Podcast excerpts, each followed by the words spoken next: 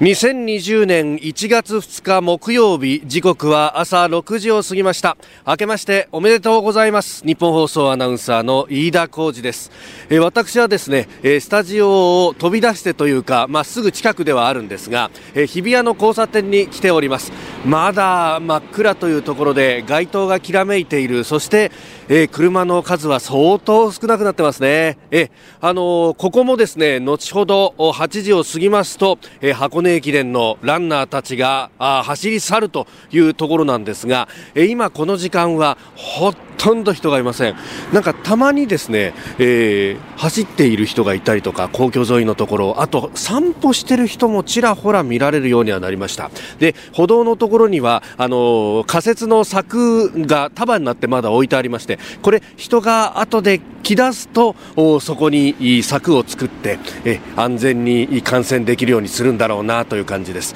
で大手町の方をずっとこう見ますとですね向こうの方赤色灯がこうきらめいているところがいくつつかありましておそらく警備用の車両が何台かこう集まっていて、えいよいよというところです。あ警視庁の方からも1台来ましたね、まあ、あこの後2時間もしますともう人でごった返すというところなんですがまだこの時間は静寂を保っていると。ピーンと張り詰めた空気であります。あのスタジオを飛び出す前にですね温度計を見ますと有楽町日本放送屋上の温度計大体5度ぐらいを、え指しているというところです、えー、今年2020年まあオリンピックやパラリンピックがあるということでさまざまなスポーツが行われるとその、まあ、第1弾が昨日の天皇杯であれば、えー、第2弾、えー、箱根駅伝も今日明日と、えー、日本放送でもえー、様々、えー、速報でお伝えしてまいりますんで、今年もぜひお聞きください。それでは参りましょう。1月2日木曜日、今日の天気は晴れのち時々曇り。日本放送飯田浩二の OK 工事アップ。改めまして明けましておめでとうございます。日本放送アナウンサーの飯田浩二です。あ明けましておめでとうございます。日本放送アナウンサーの新業一華です。日本放送飯田浩二の OK 工事アップ。この後8時まで生放送です、えー、新業アナウンサーは昨日もね、はい、えー、特別番組で昨日は昨日であれスタジオでやってて途中から新国立競技場に行ったわけだよね。はいそうです。朝5時から8時にかけては私あの有楽町のスタジオでお届けしまして9時から、うん、えー、午後2時30分までは新国立競技場でお届けしました。あの時間も結構冷えたでしょ？朝方は寒かったですねなかなか、ね、まあ今日は昨日よりは少しだけ暖かいという感じになるのかな？そうですね昨日よりまあ1度2度少し暖かいっていうぐらいですね、うん、なるほど、はい、まあこれね、えー、箱根駅伝観戦される方もいっぱいいらっしゃるとは思いますけれどもぜひ暖かくして、はい、えー、お出かけいただければと思います、えー、この後ですね、えー、ニュースの最中に私スタジオに戻りますんでよろしくお願いします、はい、ということで、えー、今日も8時まで生放送です OK 工事アップさあ、最新ニュースをピックアップいたします。まずですね、電車に関する情報なんですが、まあこれ、えー、言われているところですが、東京メトロ銀座線です。えー、線路切り替え工事がありまして、渋谷と表参道の間、それから青山一丁目と溜池山王の間の上下線で運転を見合わせています。えー、ご利用の方ご注意ください。これ、あのー、今日、大学ラグビーがね、ありますよね。で、あの、準決勝だと思うんですが、あの、この後、後ほど、新アナウンサーからもまたいろいろ情報を入れてもらおうと思うんですけれども、この秩父宮ラグビー場に行くときに、まあ、最寄りっていうと外苑前駅になるんですが、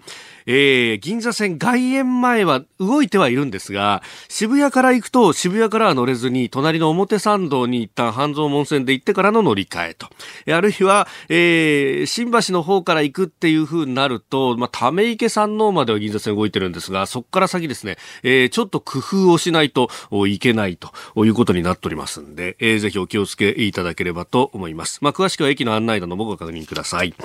さあ、そして、え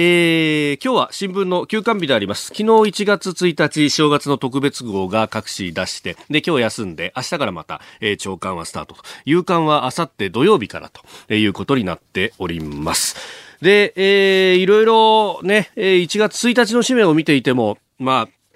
えー、今日の、ね、新業アナウンサーが読んでくれたニュースでも持ちきりなのはやっぱりこのカルロス・ゴーン被告、日産自動車前会長、えー、保釈中にレバノンへ逃亡ということで、まあこれ後ほどね、えー、また今日のコメンテーター飯田康之さんとも7時台に取り上げていこうと思うんですが、いやー、まあびっくりした話で、で、その逃走のね、えー、やり方なんていうのが、えー、なんとも映画じみていて、なんかスパイ映画かなんかなんじゃないかっていうようなね、えー、ところもあるんですが、私、ここ、気になるなと思ったのはですね、この、ゴーンさんという人、まあ、あの日産がね、えー、90年代の終わり、まあ、かなり経営が苦しくなってきたところで、ルノーからの出資を仰いで、そして救済をしたと。で、えー、ルノーから送り込まれたのが、このコストカッターというあだ名を持つカルロス・コーンさんという人だったということなんですが、えー、その時のですね、えー、ルノーと日産のこう、経営提携みたいなものを、まあ、裏で、裏でもないんですけれども、あの、金融関係の方から、あの、いろいろと、こう、取り仕切ったというような人に話を聞いたことがあるんですけど、で、えー、その時ですですね、まあ、なん、何しろこのカルロス・ゴーンという人は、えー、自分の報酬がいくらになるのかということそして、えー、それをどういった形でもらえるのかっていうのは、すごく細かくいろいろ質問してきたというんですね。というのは、えー、やっぱりあの、我々庶民には全くわからない話なんですが、あの、世界的なこう、なんか企業の経営者とかっていうのは、こう、いろんなところ渡り歩くじゃないですか。ね、あの、今まで別の自動車会社の社長会長やってた人が、あの、引き抜きにあって、えー、なんか、大手化学メーカーのトップにとか、なんか、そういうこう、ような人たちって、えー、実力を何で表すかって言ったら、やっぱ報酬でしか表すことができないと。で、えー、そこへ行くと、日本の経営者たち、まあ、の、サラリーマンから上がっていってっていう人は、まあ、当然多いんですけれども、ままあそうするとね、えー、多い多いと言いながらせいぜい社長としての報酬は1億円ぐらいと。まあ、あのー、世界のトップ CEO とかからすると、桁が3つから4つぐらい違うと。で、いや、そうは言ったって、えー、株主の、おこともあるし、日本の法律上これしか、あの、もらえないんですよって説明しても、いや、それは一体どういうことだと。非常に総力にしたと。要するにですね、あの、日産自動車の CEO っていうのも足がかりにして、もっともっと上り詰めようっていう気持ちがこのカルロス・ゴーンという人にはあったと。えー、と、まあ、少なくとも当時はそうであろうということを考えると、これ、今回こういうことをやってしまうと、まあ、あの、法律の遵守という面で言うと、まあ、そういうものを飛び越える人なんだな、というような印象になるわけですよ。したがって、えー、私思うのはですね、この経営者を、じゃあ、いかに辣腕だというふうに言われていても、まあ、辣腕かどうかもいろいろ評価ありますが、他の、例えば企業の経営陣なり株主が、使おうとするかと。その時に、この人は法を犯すことだって、えー、厭わない人だとなると、ちょっとリスク高いよねと思うとですね、その世界的な経営者としての名声っていうのは、じゃあ投げ打って今回やったのかと。私そこすごく気になるところで、だから今後の去就というのは一体どうするつもりなんだと。まあ、あの、ひょっとしたらレバノンで政治家になるんじゃないかみたいな話まで、えー、言われて、えー、いて、まあ、あの、ある意味ね、えー、政情が非常に不安定なところでもあるんで、まあ、逆に言うとお金を積んだりなんなりとかいうことをすれば、あるいは様々なコネクションがあれば、えー、上り詰めることもまあ、不可能ではないということなんですが、まあ、そういうところ非常に気になってしまって、まあ、あ今後どうなるかとかね、えー、それこそ来週にも会見が行われるんじゃないかみたいな話までありますけれども、まあ、その辺注目していきたいと思っております。まあ、日本のね、えー、法の立て付けだとかっていうあたりについても、おいろいろ議論になってますけれども、それはそれとして、えー、日本国内で、えー、様々法整備だとか保釈の条件だとかっていうのは、えー、整備していけばいいことではあると思いますし、まあ、それについて外国がとにかく言うということになると、それはまさに内政干渉の一つになるかもしれないというところも言っておいていいのかもしれません。えそれから、あの、香港でデモ、これ、えー、後ほどまたこれもね、やりますけれども、かなりね、大規模、参加者100万人超えなんてことも言われております。まあ、それも、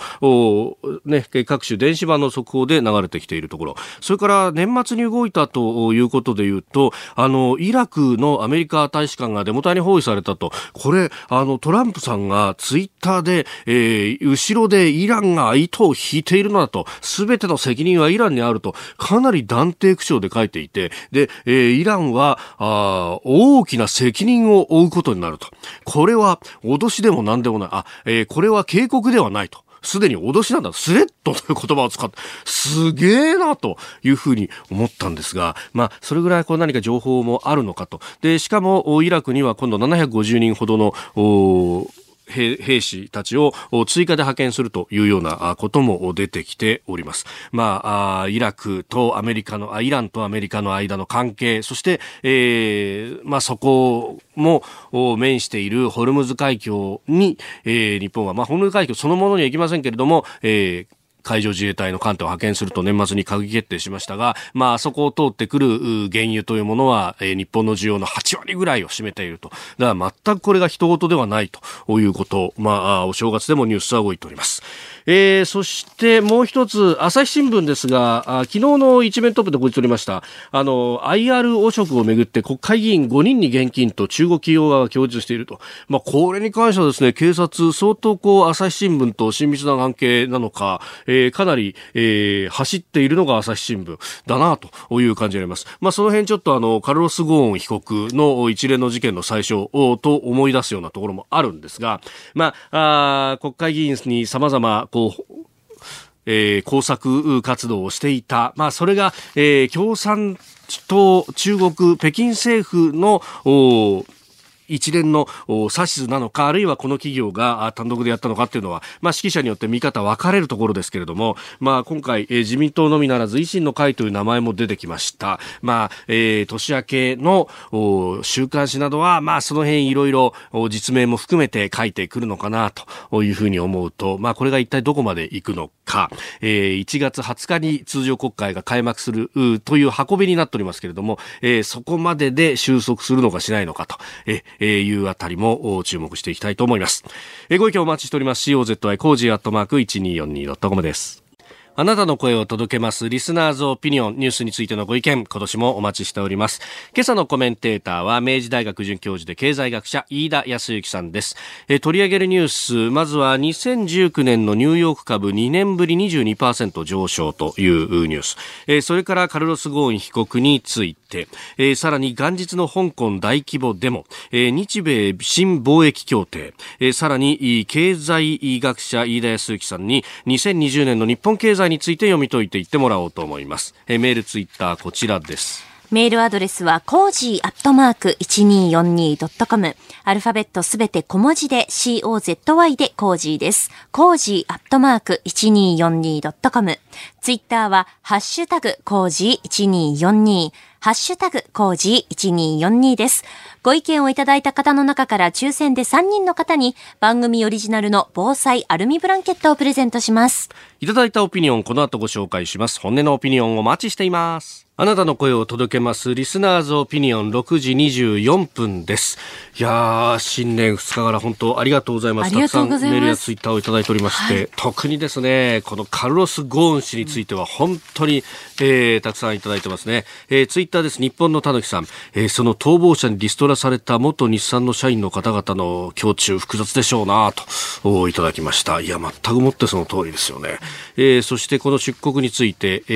ー、メールでもいろいろいただいてますが、えー、根巻さんは横浜市の方、えー、高飛びびっくりしましたと同時に何もできなかったことになんだか腹が立ってきました。えー、今の世の中でこんなことが可能なんですかねと、えー、いただきました。そしてそれについてツイッターで IDC18 番和田さん、えー、ゴーン氏の出国にレバノン政府は関与を否定しているようですが少なくとも日本に対して順法精神のない外国の個人と引き渡しに応じない外国政府が存在しているわけでこれは日本の司法に対する挑戦と言わざるを得ないでしょうここで生ぬるい対応をしていては今後に禍根を残すでしょうねと、えー、いただきました。まあ、あの、メールなどでも様々ね、えー、いただいてますが、それこそ、こう、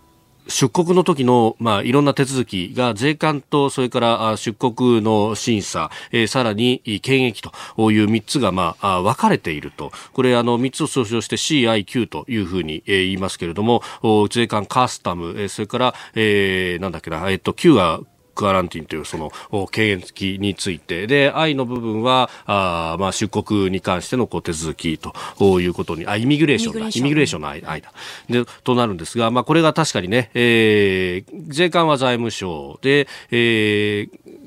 出国、出入国管理は法務省で、さらに、えー、経営に関しては農水省と分かれているんで、まあそうすると、じゃあ誰がチェックしたんだみたいなことが、えー、おそらくこれからいろいろこう調べられていくとは思うんですが、えー、三者三すくみの状態にならないといいなと。えー、この辺も議論の余地があるし、本当様々ね、えー、いろいろメールをいただきます。まだまだお待ちしています。えー、メールアドレス COZY cozy アットマーク 1242.com です。さあ、7時台はコメンテーターの方々とニュースを掘り下げます。今朝、明治大学准教授で経済学者、飯田泰之さんです。明けましておめでとうございます。明けましておめでとうございます。本年もよろしくお願いします。はい、よろしくお願いします。2年連続年明けに。本当。いや今年もお世話になります。いえいえ、よろしくお願いいたします。まあ、駅伝もそうですけど、ラグビーも明治ちょっとスポーツいいじゃないですか。そうなんですよ。昨年はですね、うん、えー、まあ、ちゃんと大学選手権、えー、優勝できたんですけれども、はい、今年はですね、えー、えー、まあ、いわゆるリーグ戦、うんうんえー、全勝で、はい、えー、まあ、優勝して、えー、で、えー、まあ、これで大学選手権も優勝するとですね、うん、まあ、パーフェクト完全勝利、完全制覇ということになると。ええー、今実はですね、明治大学のラグビー部の部長、うん、今度4月から、はい、えー、明治大学学長に。マジですか、はい、どんどん偉くなりますね。そうそう。乗ってますからね。乗ってますね、えー、これ優勝すんじゃねえかな。何が乗ったんですか？今日もよろしくお願いします。はい、よろしくお願いします。まもなく7時になります。1月2日木曜日、時刻は朝7時を過ぎました。改めまして、明けましておめでとうございます。日本放送アナウンサーの飯田浩二です。明けましておめでとうございます。日本放送アナウンサーの新業一華です。あなたと一緒にニュースを考える飯田浩二の OK 工事アップ。令和2年もよろしくお願いいたします。さあ、7時台はコメンテーターの方々とニュースを掘り下げます。今朝のコメンテーター、明治大学准教授で経済学者、飯田康之さんです。おはようございます。おはようございます。おめでとうございます。ましておめでとうございます。よろしくお願いします。はい。お願いします。えー、飯田さんには番組エンディングまでお付き合いいただきます。では、最初のニュース、こちらです。2019年のニューヨーク株2年ぶり22%上昇2019年12月31日のニューヨーク株式市場のダウ平均株価は前の日と比べて76ドル30セント高の2万8538ドル44セントとなり過去最高値に近い水準で取引を終えました。上昇率は2018年の末と比べ22%に達し年間ベースでは2年ぶりの上昇となっております。年間上昇率25%だった2017年以来の大きさとなりました。えー、日本の大納会、日経平均株価も2万3656円ということで、はい、29年ぶりの年末としては高値だということまあ、そして29年ぶりというとですね、はい、要はバブル後以来と、ね、あの、バブル後初ということになるんですけれども、はい。昨年の株式相場、世界全体、基本的に好調だったんですね。うん、で、これあの不思議だと捉える向き、多くて、えー、世界、えー、各国の景気指標を見ると決して良くもないんですね。はい、中でもあの、アメリカの景気を見ますとですね、うん、ちょっと、まあまあ、天井をついているんじゃないかなという感覚が強くなっている。はいうん、実はアメリカ、あまあこれまでで言うと、ほぼ10年間ぶっ通しで景気が拡張していると。はい。これすごいことで、えー、景気ってどういう時に止まるかというと、どんどん需要があ拡大して、うん、で、それで、えー、企業側が利益が出て、はい。とか、または雇用が改善して、消費が回復して、うん、それによってまた景気が良くなって、うん、っていうふうに言っていくと、どこかで、これ以上人を増やせないと。いう天井にぶつかるんですね。うん、そうすると、給料の上昇とか失業の低下っていうのが収まると。はい。そうすると、伸びしろがないので、うん、えー、まあ、下がり始める。業績が悪化するところが出てくる。はい。まあ、一番直接的には人件費が高騰したり、人材確保が難しくて、まあ、えー、業績が悪化する企業が出て、今度は不況に入っていく。で、理想はですね、はい、人手不足になったので、ええその人手不足を補うような技術革新が起きて、うんうんうん、その技術革新によって、需要が、まあ、供給能力といいますか、はい。えー、様々な営業活動の展開を引っ張って、もっと成長する。はい、この分かれ道で、過去10年間のアメリカは、雇用が改善する、人手が不足する、その人手不足を補うための投資が行われる、それによって作る力、供給する力も上がる、うん、また景気が良くなる。というのを10年間繰り返すことができたんですが、はい、どうも去年ぐらいから、うん、微妙かな、みたいな、はい、えー、流れが出てきているので、所得や雇用市場の状況っていうのを、えー、その予想が、あまあ、あまり芳しくなくなってきている。じゃあなんでこんなに株上がったんですか？そうですね。というとですね、これ不況の株高という言い方があるんですけれども、えー、景気が本当の不況だったらダメですけれども、はい、こういう循環的なよくある不況のタイプですと、確実にやっぱ景気悪くなると景気対策が打たれるんですよね。はい。で、えー、じゃあ、その景気対策を見込んで、えー、株を買うという行動があるので、はい、えー、世界各国ですね、ちょっと景気が、あの、いわゆるリーマンショックや、日本でいうところのバブル崩壊のような、うんうんうん。大不況じゃないんだけど、はい、よくある不況来るんじゃない？っていう時には、逆に株価が上がりやすいっていうのは確かです。なんかこれ、やたらとその金融緩和がね、株高を演出してるんだとか、うん、だから市場が歪んでいるんだみたいなことを書く新聞もありますが、これはどうですか？あの、よくわからないのは、ええ、金利が下がったら株価が上がる。うんうん、まあまあ、これ普通のごく一般的な経済常識ですので、はい、預金してても儲かんないからね。そうそうそう。ね、それを歪んでるって言われちゃったら、はい、まあそもそも資本主義経済が歪んでるって話になるんで、何言ってんだかよくわかんないんですよね。まあで、これね、えー、見通しについては後ほどまた、はい、7時40分過ぎのゾーンでも伺っていきたいと思います。えー、まずはニューヨーク株の株高のニュースでした。おはようニュースネットワーク。東京有楽町日本放送キーステーションに全国のラジオ局21局を結んでお届けいたします。時刻は7時11分を過ぎました。おはようございます。日本放送アナウンサーの飯田浩二です。今朝のコメンテーターは明治大学准教授で経済学者飯田康之さん。取り上げるニュースはこちらです。レバノンへ逃亡のカルロス・ゴーン被告来週会見か。レバノンに逃亡した日産自動車前会長カルロス・ゴーン被告が8日に首都ベイルートで記者会見を行う予定だと現地メディアが1日報じました。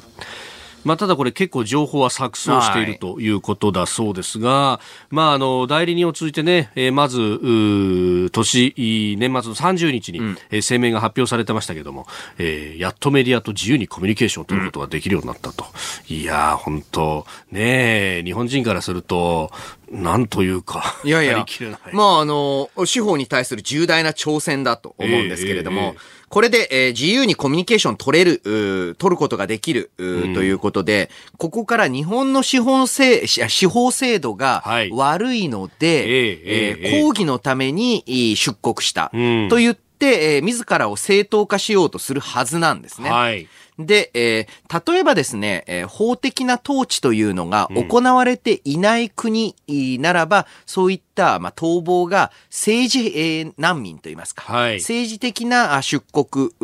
として性格付けられることはあり得るんですけれども、はい、えー、それ、日本について、うん、えー、そのような印象操作をして自らを正当化しようとするはずだと。はい。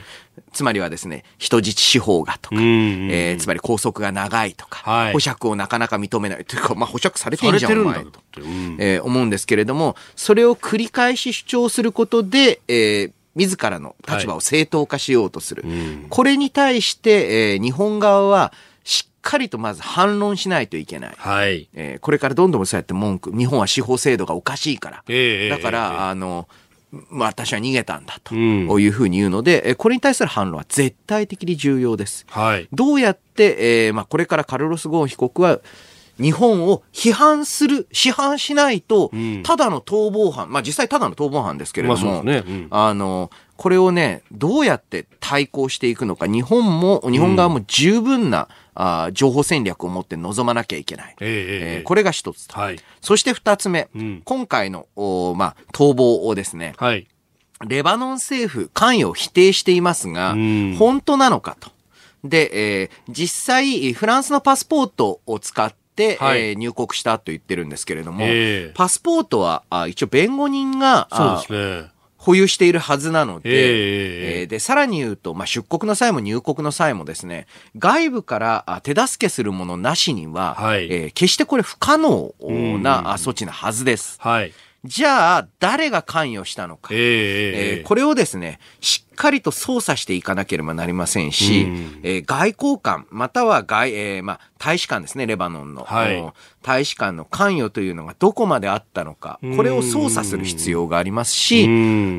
で、えー、その操作の結果、はい、関与が、あ重、えー、まあ、認められたならば、まず外交ルートでのしっかりとした抗議ですし、はい、それに対する追及っていうのも続けていかなければいけない。うん、で、確たる証拠を持って、レバノン政府との交渉に強気で臨む必要っていうのがあるんじゃないか。はい。うん。これ非常に重要なことでして、えー、まあ、ある意味で言うと世界的に、はい、まあ、影響力があり発言力がある人がこれから、えー、日本の司法の悪口批判を言わないと、はい、自らの存在というのを、まあ、えー、正当化できない状態に置かれてると。はい、だから必死に、えー、批判してきます。それにちゃんと答えられないと、えー、あ、日本って司法制度ないんだ。法治国家じゃないんだっていうイメージを国際的に発することになってしまう。これビジネスの面でも極めて問題です。つまりは、あ要は日本に行ったら不当逮捕される可能性があるっていうのを広められたらビジネスマン、そうですね。日本に来たり、または企業の日本進出ためらわれてしまいますよね。これ、ものすごく重大な問題ですと。そして、えー、3つ目。はい。これって手引きをした人間が、日本は出国管理が甘いって分かった上で、えー、やっている。どういったあ、まあ、人物、または組織なのか分かりませんが、はい、日本の出国管理体制をしっかり理解していて、これならいけるだろうと思ったから今回の提案。まあ、じゃなかったらリスクが高いから乗らないですよね。そうなんです。それとはね。ってことは、えー、まあ、そういった、あどういった組織かはわかりませんけれども、うん、えー、組織に日本の出国体制の甘さっていうのがもう知れ渡っちゃってる。えー、いうことなわけです。確かにそうですね。なんか一部警備会社が噛んでんじゃないかみたいな、うん、そう。ね、報道もありますが。分かられちゃってるわけですから、うん、これ非常に怖いことですよね。えーあの日本放送では6時から番組やってます、はい、メールもいろいろいただいてるんですが岡山県の赤岩市からいただきました備前のラジオ小僧さん。今回のこともそうですけれども今年オリンピック・パラリンピックイヤーじゃないですかと、はい、警備きちんとしないともしかしたらそれこそテロリストなどの不審人物がプライベートジェットを使って密出国密入国しかねないと思うと心配ですよと。いやまさにその通りで、えーこれ、かなりですね、まあ、今はまだその段階ではない、調査の段階なんですけれども、これ、どうやって通したのか、通っちゃったのか、そしてそこの担当者は何を見落としたのか？っていうのを、えー、かなりですね、えー、見ていかなければいけない。えー、で、私もプライベートジェットってのはどういうふうな、え。ー、出国管理、えー、されるのかわかりませんけれども、基本的にですね、まあ一応でっかい、まあ、コントラバスのケース、はい、とはいえ、えそこまででかいものを何のチェックもせずに通したっていう、この事実ですよね。これはね、かなり大きな問題として取り扱っていく必要あると思うんですよ。あの空港でお勤めなのかなっていう方からメールをいただいたんですが、うん、空港警備1号さん56歳横浜市の方プライベートジェットじゃほとんど保安検査なんてやりませんよ。それは自分の飛行機に乗ってハイジャックなんてしないよねという理屈のようでと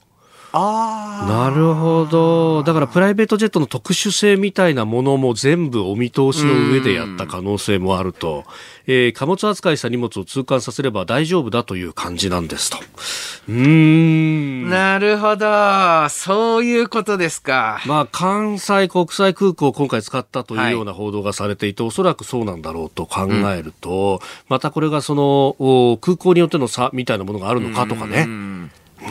そうですね。で、えー、ただですね、プライベートジェットだとしても、はい、えー、例えばですね、荷物、今回は人だったわけですけれども、えーえー、税関の問題っていうのはクリアならないわけですよね。そうですよね。荷物はチェックしてなきゃいけないですよね。そう、はい、例えばですね、これが日本に対して敵対する、国家に対して、うん、えー、まあ、戦略物資を輸出する、まあ、輸出というか、まあ、運び出す、えー、ということも、今回の見たら、あ、すごい簡単なんじゃんと。ん。で、えプライベートジェットを、例えばですね、はい、国の単位、国のレベルであれば、プライベートジェットぐらい調達用意できますから、えー、テロ支援国家に対して、はいうん、えー、まあ、ものを日本からだったら簡単に出せますよっていうのが分かってしまった。非常に重大な欠陥ですよね。あの国連の ごめんなさい。国連の北朝鮮の制裁パネルの、はい、ねえー、もやっていたあの古川さんという方が書いてますけども、はい、まああのいろいろチェックをしようとしてもその法律が国内法であまり整備されていなかったりとか、うん、荷物に関してというのもまあ、はい、船積みの荷物に関しての話を古川さんが書かれてましたけども、うん、じゃそういうところの法整備とかもまだまだ甘い可能性がありますよね。まあまさにあの日本入国についてはここまで甘くはないと思うんですけれども、はい、えー、えー、ただですね、えー、今回、えー、出国についてこんなにざるなんだっていうことが分かった。じゃあそれに対して国内法をしっかりと整備して、これからですね、えー、まあ、ある意味で言うと、日本が様々な、あまあ、テロ支援国家等への、まあ、中継地点になってしまわないように、はいうん。例えば、まあ、アメリカ等から日本への物資の輸送であったり、はい、こういったものはもちろん正規の手続きで、うん、ちゃんとやれば普通に入ってくる。で、それが、えー、日本を経由して、えー、まあ、危険な地域、国への移送にならないためには、何が法整備として必要なのか。はい、今回の問題ですね、えー、多面的に多様な方向で、問題点洗い出して。うん、で、えー、まあ、オリンピック、間に、間に合わせてほしいですけれども、そうね、そうしないとですね、うん、えー、これから日本が、まさにあの、テロ支援国家支援国家みたいなね、えー、えー、まあ、最悪な、あの、はい、使われ方をしかねない、えー、わけですよね。うんえー、そしてもう一つ準備していたニュースですが見出しだけお伝えしますと元日の香港での大規模デモです。参加者1万あごめんなさい100万人超えかと、まあ、これあの主催者団体はそう発表しているということなんですが、まあ、確かにたくさんの人がね、うん、出ていたというのは。今年あの香港そして台湾の、はい、総統選、うん、えー、かなりですね中国動く年になると思うんですよね。で、えー、日本としてもこの香港、そして台湾の動向っていうのを見極めていく必要あると思います。まあそんな中で、えー、国賓で習近平国家主席、春にも来日と、えー、いうことが予定されておりますが、その是非も含めてですよね。そうですね。うんえー、この時間、経済学者、明治大学准教授、飯田康之さんとお送りしてまいりました。日本放送でお聞きの方、この後も飯田さんにお付き合いいただきます。以上、おはようニュースネットワークでした。え時刻7時26分です。お送りしております日本放送飯田浩二の OK 工事アップ。え今朝のコメンテーターは明治大学准教授で経済学者飯田康之さんです。引き続きよろしくお願いします。よろしくお願いします。続いて教えてニュースキーワードです。日米新貿易協定。日本とアメリカの新しい貿易協定が1日午前0時に発行しました。日本はアメリカ産牛肉などの関税を一気に TPP 環太平洋連携協定の水準に引き下げアメリカ産農産物への大規模な市場開放に踏み切っております。また日米間の電子商取引のルールを定めた日米デジタル貿易協定も1日発行。日米でデジタル経済の国際ルール作りに反映させていく考えです。まあ、TPP の水準に、まあ、あ特に農産物などは、はい、あまあ、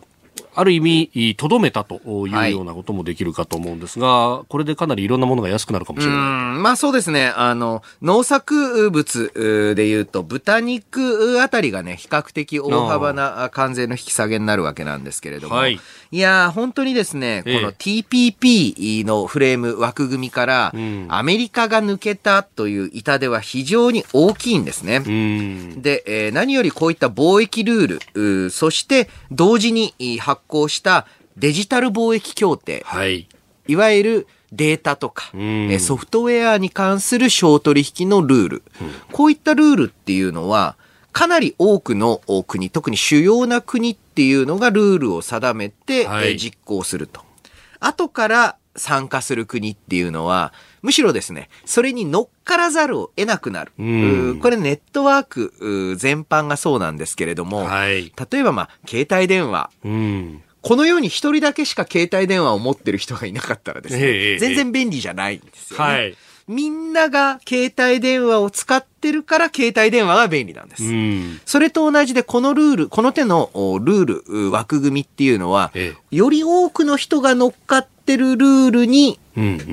乗っかるっていうのがメリットがある。はい、そのルール作りというのを、まあ、日本がかなり主導的な役割を果たしてできたのが TPP なんですね。で、えー、まあ、はっきり言ってしまえば、これをもって、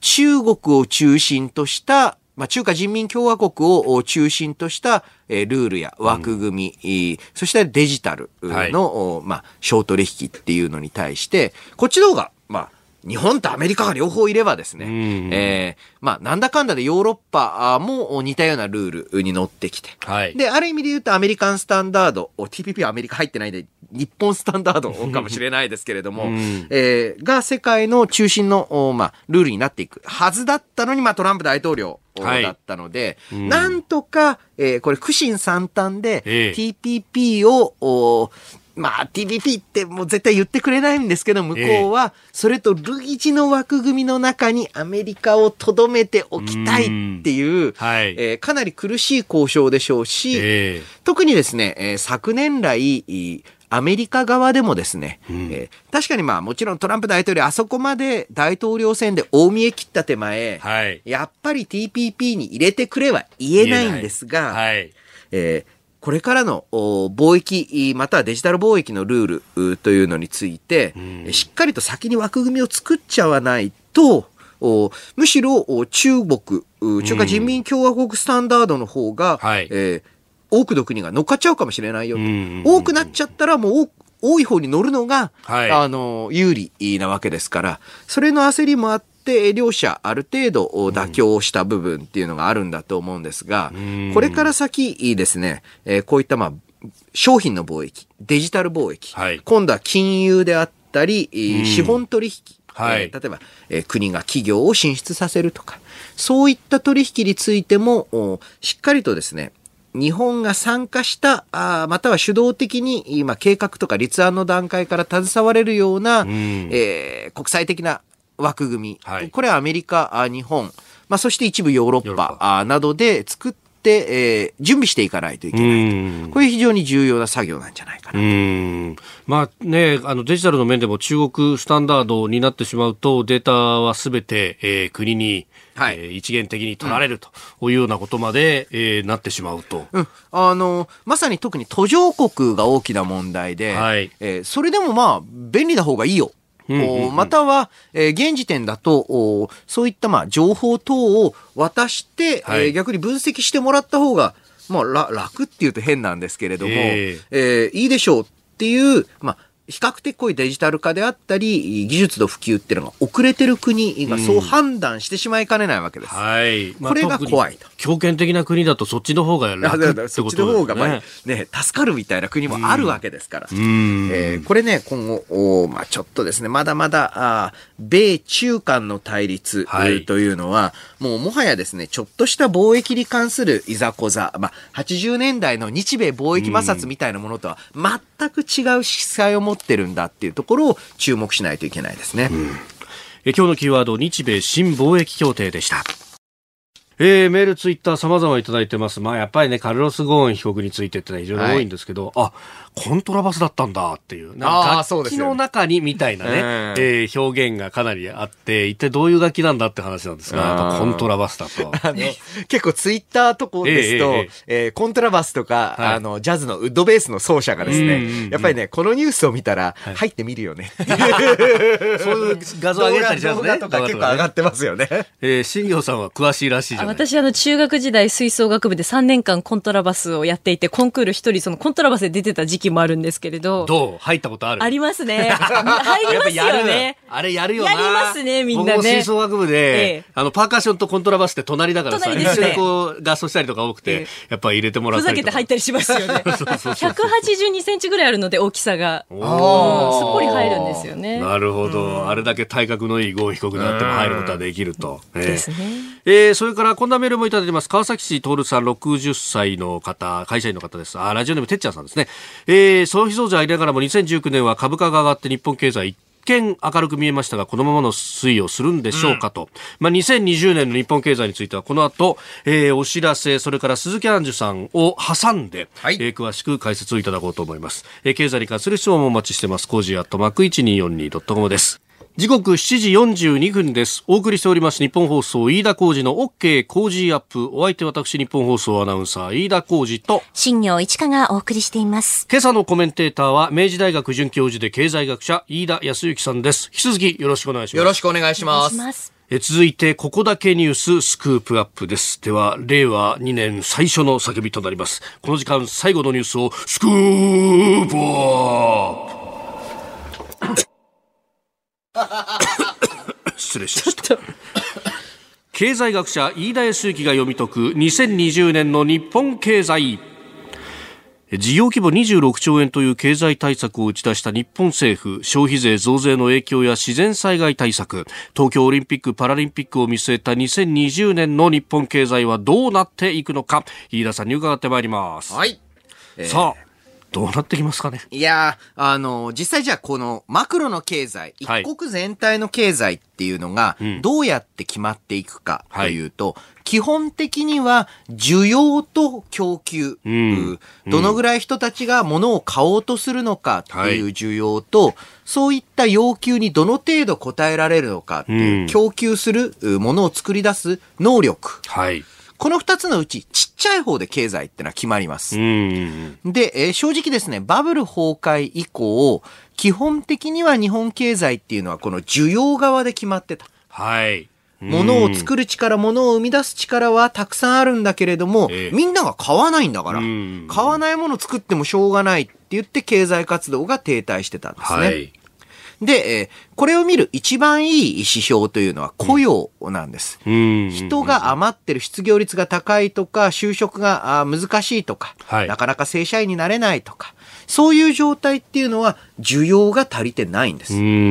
その人が働けばね、もっと作れるわけです。まあそうですよ、ね、でも売れないから作らない、作らないから人がいらない。だから失業者が出る。はい。で、えー、こういった状況続いていたのが、えー、2013年以降ですね、ええー、雇用の伸びというのが加速して、うんうん、そろそろ結構無理が来てる。特にあの、地域によっては、明らかに人手不足で人手を確保できないっていう状態になってるんですね。はい。で、だったら賃上げすりゃいいじゃないかって言うんですけれども、うん、ただ賃上げすると今度は商売が採算取れなくなる。はい。で、こういった状態、えー、まあ、私はよくこれを目が詰まってるって言うんですけれども、えー、供給作る力の天井にどうも近づいてきちゃってる。じゃあどうするのかって言ったら、ここでたくさん売り上げが立つ、売り上げがあるんだから、それを、まあ、獲得するために、例えばまあ、えー、様々な投資によって、例えばまあ一番簡単なのは、食べ物屋さんだったら、食券制度とか、はい、タブレットでの注文とか、あとは、あ工場であれば一層の自動化とか、うん、サービス業であれば、例えば予約のための電話を取るような時間っていうのを、えー、まあ、最小化するためのネット予約の活用とか、いろいろな方法を使って、今度は供給能力が需要に引っ張られる形でみんなが買うから、もっと作る能力を上げていく。っていう方に回っていくと、はい、今度はたくさんの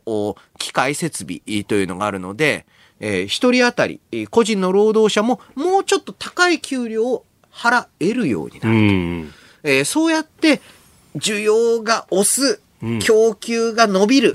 はい、それによって、えー、給料が上がるので、また需要が押すっていうのを続けていけると長期の公共。はい。えー、今回、えー、なかなか難しくなっているのが、これをどうやって今の人手不足っていうのを成長に変えていくのかという時に、うん、えー、まあ、私自身構造改革とか規制緩和、について、実は小泉内閣時代は比較的批判的だったんですね。うん、はい。で、えー、それはなんでかっていうと、まだその時は明らかに需要が足りてなかったからだ。はい。で、えー、現代、えー、近年になると、そういった構造改革重要ですよ、規制改革重要ですよっていうのは、今、まさにそうやって需要に引っ張られて、作る力を拡充していこうというときに、いやいや、あの、農業で言えば、あ農業用ドローン。うん、それあの、に携帯電波を使えませんよとか。あとは何キロ以上のものを載せないでくださいとか。はい。えー、まあ、例えばまあ、地区の、まあ、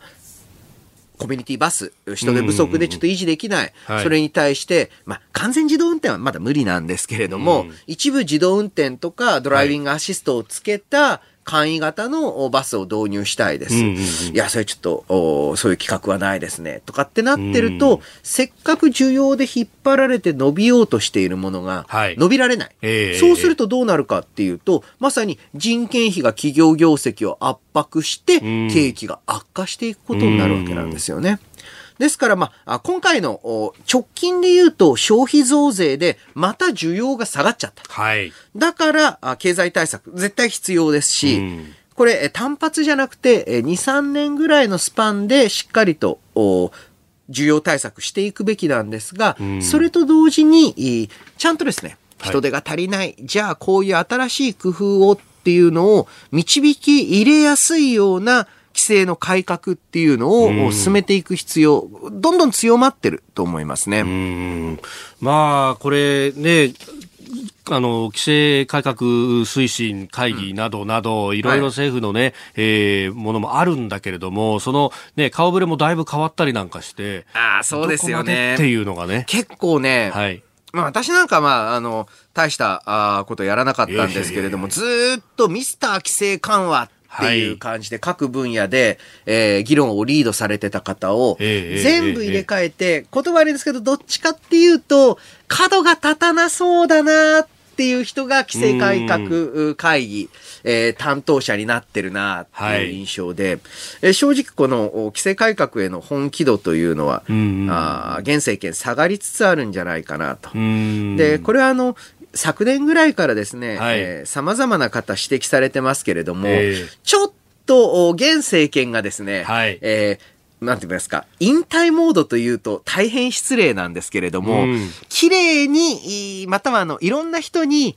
えー、よかったよ、頑張ったね、はい、おめでとうって言われながら、退場したいモードみたいなのになっているのかなと。うんうん、で、実際後継者の指名を始めたりですね。はい、指名じゃないですけれども。ね、だいぶ具体的な名前を総理出すようになりました。なってきてると、まああの、もちろんですね、えー永久に安倍政権ってことはないので、どこかで転換が必要なんですが、うん、なかなかね、やはり、人間みんなそういうところあるのかな、と、だんだんあの、ここでもう一丁角が立つと言いますか、はい、いろんなところを突破する改革であったり、政策をやるよりは、なんとなく、そう、お疲れ様って言いたい感が。事なかれ感がと。そう、ちょっとそれがね。ねあの、内閣府の、それこそ、日本経済再生本部の中でやってる人とかも、こうやっぱり、担当する首相の内閣府の特命担当の大臣がどういう人がつくかで、それが進むのか停滞するのかって、全く変わっちゃうんだよと。おその辺で、こう、政権の本気度みたいなのがわかるんだけど、やっぱちょっと今、厳しいなっていうふうなことは言ってましたね。だって結局、例えば、あまあ、こういう規制をなくしましょうみたいな。はい。また新たにこういう規制を作りましょうっていうと、うん、えー、担当、所管の官庁側からは、はい、現在こういう法理と、こういう前例によって定まっているので、変えられません。これは官僚としては絶対そう言ってくるに決まってるんです。はい。あの、既存のルールをしっかり理解して運用するのが役所の仕事ですから。で、それに対してそれを変えるっていうのは、はい、最終的には政治の決断なんですよ。だから、そういう時に大臣が、多いと。じゃあ変えるんだよ、俺は。っていうふうにグッと入ってきてくれないと、えー、えー、改革なんか絶対できません。んあの、そんな委員会がどうガガガガ言ってみたところで、はい、最後は大臣です。うんえー、2020年の日本経済についてお話をいただきました。このコーナー含め、ポッドキャスト、YouTube、ラジコ、タイムフリーでも配信していきます。番組ホームページをご覧ください。飯田浩二の OK 工事アップ、そろそろお別れの時間です。明日のコメンテーターは外交評論家の三宅邦彦さんです。夕方6時からのザ・フォーカスは今週は1週間お休みです。さあ、あの、先ほどもちょっとお話出ましたけれども、飯田さんも外に、沿道に出ているんですよね。今どんな状況なんでしょうか、はい、飯田さんと飯田さん、えー、はい。私、あ、そうそう、飯田さん二人、えー、ダブル飯田で今日お送りしてまいりましたけども、はい、飯田康之さんと私、飯田浩二ですね、えー、今、日比谷の交差点、ミッドタウンの目の前までやってまいりました。飯田さん、今日はありがとうございました。どうもありがとうございました。ありがとうございました。いや、ここがですね、ちょうどこの明治大学の交友会の皆さんが、えー、上りを立てて応援をする拠点ということで、先生。ホームですからね。ねここにもいらっしゃいましたね、ねいや、そうなんです。もう今日はね、駅伝からラグビーとね、いや、本当ですよね。明治大学デーですから。そうですね。明治大学デーだと。いやでも、あの、向こうの方で太鼓のね、打ち鳴らす音が聞こえてきたりとか、もう間もなくと、私、あの、6時の段階でここから中継をしたんですが、一っ子一人いなかったんですよ。まあまあ。ねえ、もうこれだけ。だいぶ、まあ、皆さんも沿道人が出てきましたけれども、えー、えー、まあ、これもまた2年連続、いやそうですね。そうそうそう。去年もあの去年はスタジオで番組を締めた後にみんなでいそいそと降りてきてで、ね、あの観戦をしたんですけども、はい、今年はね、えー、もうここからもうこの後動かずにここからって感じです、そうですね。まさにスタートからですもんね。スタートからですもんね、えー、この後8時からね先ほど山内弘明アナウンサーからも速報を入れて、えー、入れていただきましたけども、はい、ねえー、明治大学箱根の予選では4位だったと。はい今年は頑張ってほしいですね、えー、ぜひシードに絡んでいただきたいと。うん。やっぱり目標はまずはシードをそうですね。取ってと。なるほど、まあえー、その辺も含めてですね今日もいよいよスポーツのお正月ということになります、えー、ということで飯田さんあの今年1年まあいろいろあるでしょうけどね、はい。えー、いやもう今年1年日本経済とともに、はい、えー、まあ、この番組お届けしていきたいなと。今年もよろしくお願いいたします。よろしくお願いします。よろしくお願いいたします、えー、この後のね番組の中でも箱根駅伝速報等々いろいろありますんでぜひお聞きいただければと思います、えー、というわけでこの時間のお相手、えー、日比谷の交差点から日本放送アナウンサー飯田浩二と明治大学の飯田康之と新業一華でした